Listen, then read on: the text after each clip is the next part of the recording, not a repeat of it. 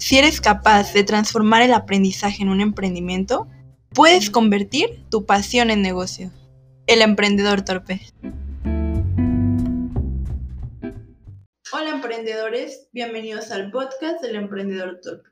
En este episodio número 16, Oscar nos hablará de la importancia de la terapia psicológica en el emprendedurismo. Cuéntanos, Oscar. ¿Qué tal? Buenas, buen día. Hoy también nos acompaña Gaby. ¿Cómo estás, Gaby? Muy bien, gracias por invitarme. Sí, mira, en, este, en esta parte vamos a hablar de la importancia de, las, de la terapia psicológica en el emprendedurismo específicamente, ¿no? Porque a veces eh, damos por hecho que cuando emprendemos, pues todo va a ser color de rosa.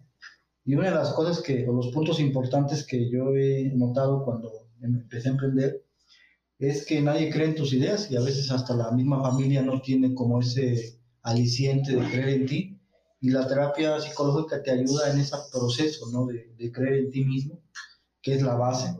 Porque si no crees en tu proyecto, pues es para qué emprendes, ¿no?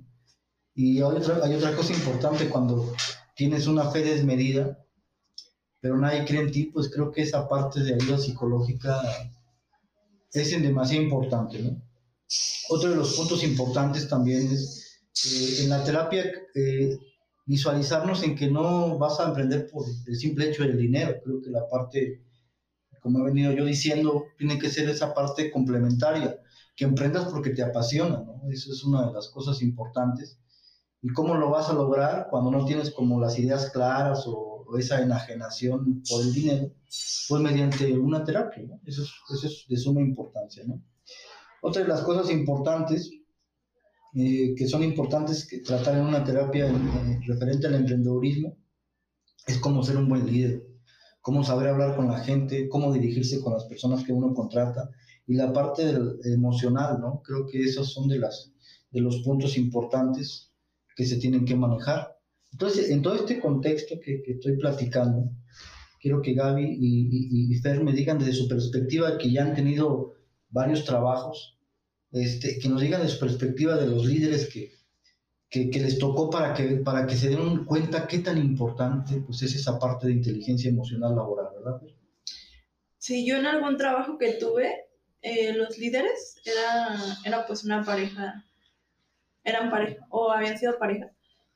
Y creo que estaban muy, con muchas situaciones personales, porque realmente no, no sabían comunicar que había un plan, que había un camino, que, que todos íbamos hacia un objetivo, sino que, por ejemplo, yo que, entré como becaria, no sé si fueron, no sé fue un mes o fueron varias semanas, que no me decían como, estas son tus actividades, te vamos a apoyar de esta manera, este es el proceso de tu día a día, estas son las herramientas, o sea, todo era como al aire, no, no hubo un, no hubo una guía realmente y creo que era porque estaban envueltos en, en cuestiones personales. De hecho, pues la empresa en general estaba pasando por un momento complicado. Y bueno, un error que cometieron como líderes fue que no cuidaron a su equipo interno de trabajo.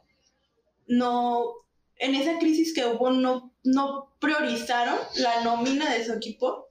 Y pues e, incluso hubo mucha gente que siguió trabajando, aunque no, no recibía un pago porque se, se sentía bien en el ambiente laboral, era muy juvenil, era de jóvenes, pero al final obviamente pues trabajas por, por una necesidad, esperando recibir un sueldo por tu tiempo, por, por tu esfuerzo, y la gente obviamente desistió, inclusive ya después se quiso organizar una demanda. Entonces creo que creo que ahí fallaron como líderes, creo que es para otro episodio cómo ser un buen líder, pero sí creo como, creo que tiene que ver ahí la terapia. O sea, ellos traían cuestiones personales, traían situaciones como internas, no las supieron gestionar, no supieron comunicarse con su equipo y creo que pues afectó mucho. Entonces, bueno, realmente creo, eh, creo que Gaby y yo no tenemos tanta experiencia laboral, pero este, pues con, con, con esa parte con la poquita que tenemos, vaya, podemos como hacer esos, ese, comentario, pues en, en, mi caso esta fue mi experiencia. Y creo que sí se nota cuando un líder sabe sus objetivos, sabe su proceso, sabe guiar a su gente. Creo que es bastante notorio. Por ejemplo, después estuve en otra empresa donde yo ya ni siquiera tenía contacto con el líder, ¿sabes? O sea, porque ya tenía su estructura bien organizada. Ya era una empresa grande.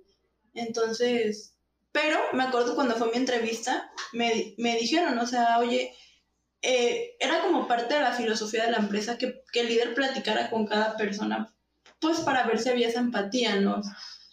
Y, y, y entonces este, ahí, ahí la conocí, era, era una mujer, este, pero sí ya tenía toda su estructura, ya, ya pues eran como más de 20 empleados, entonces sí, cada departamento se organizaba. Pero ella sí, por ejemplo, sí transmitía esa organización y ese enfoque totalmente. Y luego, luego se nota, ¿no? Porque, por ejemplo, las prestaciones y todas las cuestiones, ahí en esa empresa tenían todo en regla y en la otra empresa jamás ni siquiera llegaron a, a ofrecernos un contrato.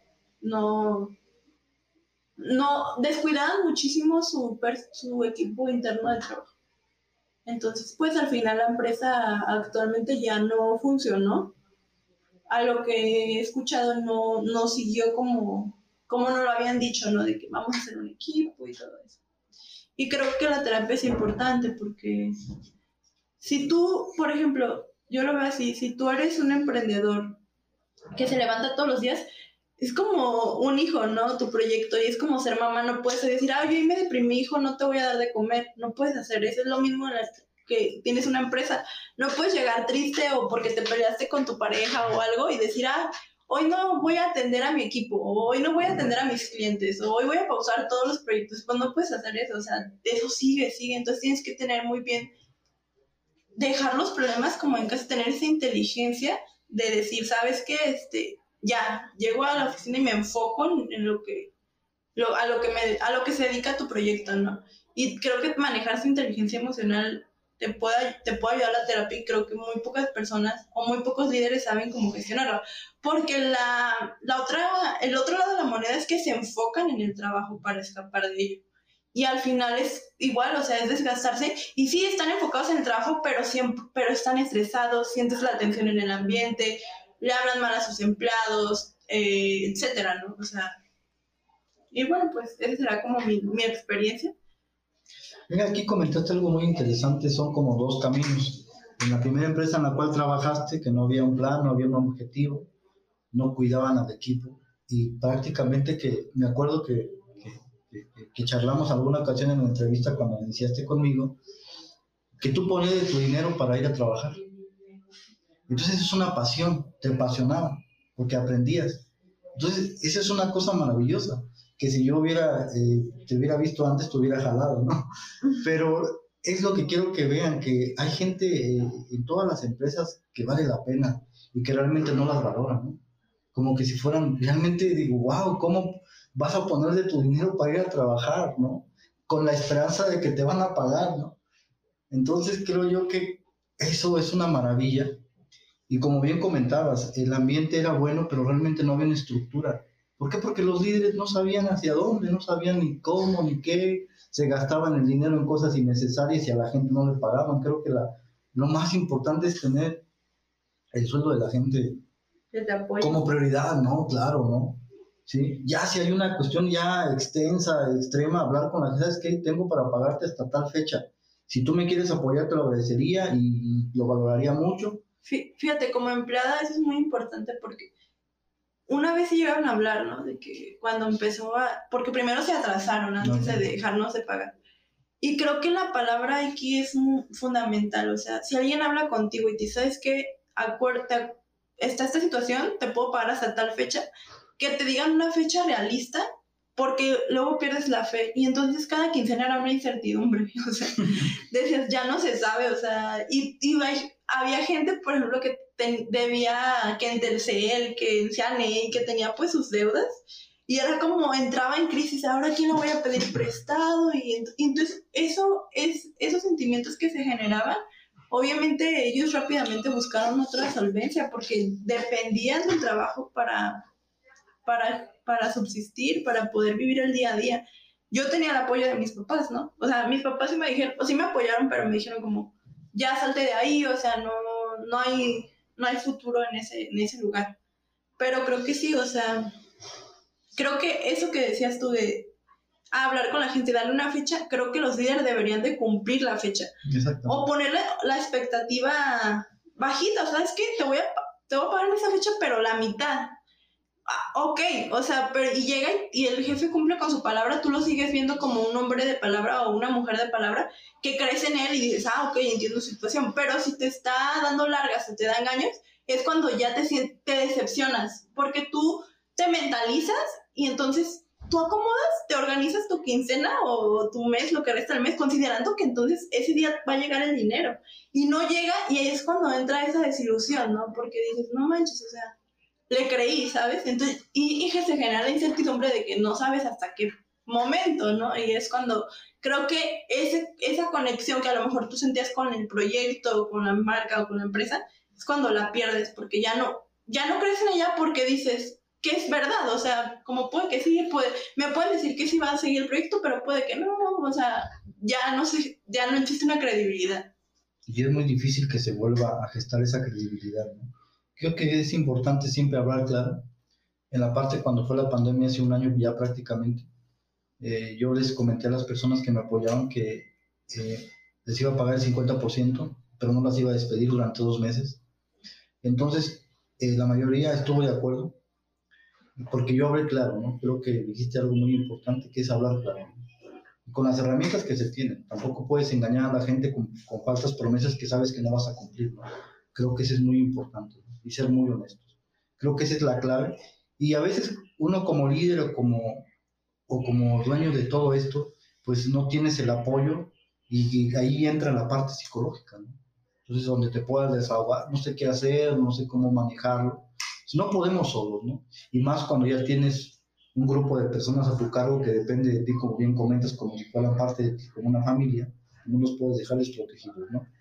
Entonces, en esta parte que se me hizo interesante que comentas, los dos caminos, cuando hay algo bien organizado, cuando no está organizado. Entonces, la gente que tiene esa inquietud de emprender o que ya tiene un negocio estable, lo más importante es la gente.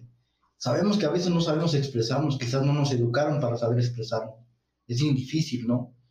Que, imagínense si venimos de familias disfuncionales donde estaba, este, no estaba permitido expresar tus sentimientos. Entonces, cuando tienes empresas, pues hablas a gritos, ¿no?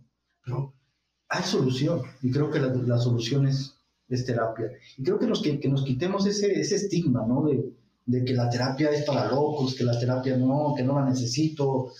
Realmente creo que es un apoyo, y más en esos tiempos modernos donde la pandemia nos ha hecho más introvertidos, nos acercamos más a la soledad, a uno mismo. Creo que es básica. Yo siempre he creído que si el gobierno implementara que, los niños tuvieran terapia desde que tienen, que desde que están en jardín de niños, seríamos mejores seres humanos. Esa creo que es la parte importante. Este, Gaby, en base a lo que platicó Fer, ¿alguna experiencia que tú tengas que, que nos quieras compartir? Bueno, pues esta la verdad es la segunda vez que tengo como un líder y en la primera sí fue como una experiencia bastante mala porque a lo que he escuchado ahorita sí no tenía esa inteligencia emocional. De hecho sí fue como mencionaba Fer, que llegaba al trabajo y como era una tienda de ropa, el señor como que llegaba estresado y como que no separaba lo que vivía en su casa y a lo que iba al trabajo y como algunas de sus estrategias como que no funcionaba, la verdad es que sí, a era muy muy grosero conmigo y la verdad es que sí era como un martirio ir al trabajo y pues por eso decidí dejar de, ir. Es que a veces pueden ser como groseros, pero a veces pueden ignorarte, ¿no? A mi caso, que yo llevaba semanas y nadie me decía qué hacer. Entonces siento que a veces puede ser grosero directamente y a veces puede ser grosero directamente. ajá, simplemente ignorando a la persona. Aquí hay dos puntos que comentan que es similitud, ¿no? Y el 80% de las empresas, tristemente, en México es así. Pero ¿qué pasa cuando ya no puedes salir de ese círculo? Porque tienes que trabajar, porque tienes hijos que mantener, porque tienes deudas que pagar. Y si, y si, me salgo y no encuentro otro trabajo, la renta no me va a esperar, la colegiatura de mis hijos no me va a esperar, o los útiles. Entonces entramos en una enajenación. Por eso, la mayor parte de las personas lo que hace es estar en ese trabajo año tras año. Y eso te enajenas y te frustras. Y que quiero recalcas con tus hijos. Imagínate que llegas estresado. Oye, papi, vamos a jugar. Ya vete de aquí, no quiero que me estés molestando. Es una cadenita que creas vacíos. ¿sí? es, creo que la clave es que el trabajo que tengas, que te guste, que te, que te guste. Que, lo, que, que sientas que eres productivo y sobre todas las cosas, que disfrutes ese proceso. ¿sí? Entonces esa es la clave importante. Por eso todas las personas que necesiten ir a terapia que vayan y más en estos tiempos modernos y más en, si necesitan eh, o quieren emprender, perdón, es una de las cosas eh, de suma importancia. Eh, recalcando y para hacer énfasis en todo este contexto que estamos platicando, la terapia te va a ayudar para creer en ti mismo cuando no creas en ti mismo, para poder relacionarte con las demás personas, porque nos, aunque somos seres sociales, por añadidura, no nos enseñan desde niños a cómo expresar nuestros sentimientos, no, no, nos enseñan a cómo expresarnos con el otro, a ser empáticos con el otro, no nos enseñan, tristemente es así. ¿sí? Pocas familias que yo he visto y que yo las admiro bastante, cuando generan esa empatía con el otro, ¿sí? desde niños, hijo, ayúdale a levantarse, a levantarse, se se cayó y el niño lo hace de corazón. Oye, mamá, ¿podemos darle mi comida al, señor que no tiene que comer? Eso es empatía desde niños, pero no nos la, no la enseña. Tenemos que aprenderla con gente especialista que tiene las herramientas necesarias para guiarnos de manera adecuada. Creo que es suma, de suma importancia, ¿no? Y, también la terapia puede, lo que charlábamos el otro día, puede ser como un motivador externo, ¿no? Exacto. Exacto. y, te motiva, no, ya quiero, ya quiero cerrar mi negocio. Y, y el psicólogo te va a guiar, no, échale ganas. Porque reitero, a veces la familia no te va a apoyar, no, sí, ciérralo ya, estás ahí batallándole, pero a ti te apasiona lo que haces. Entonces, creo que la clave es sentir esa pasión y explotar esa pasión.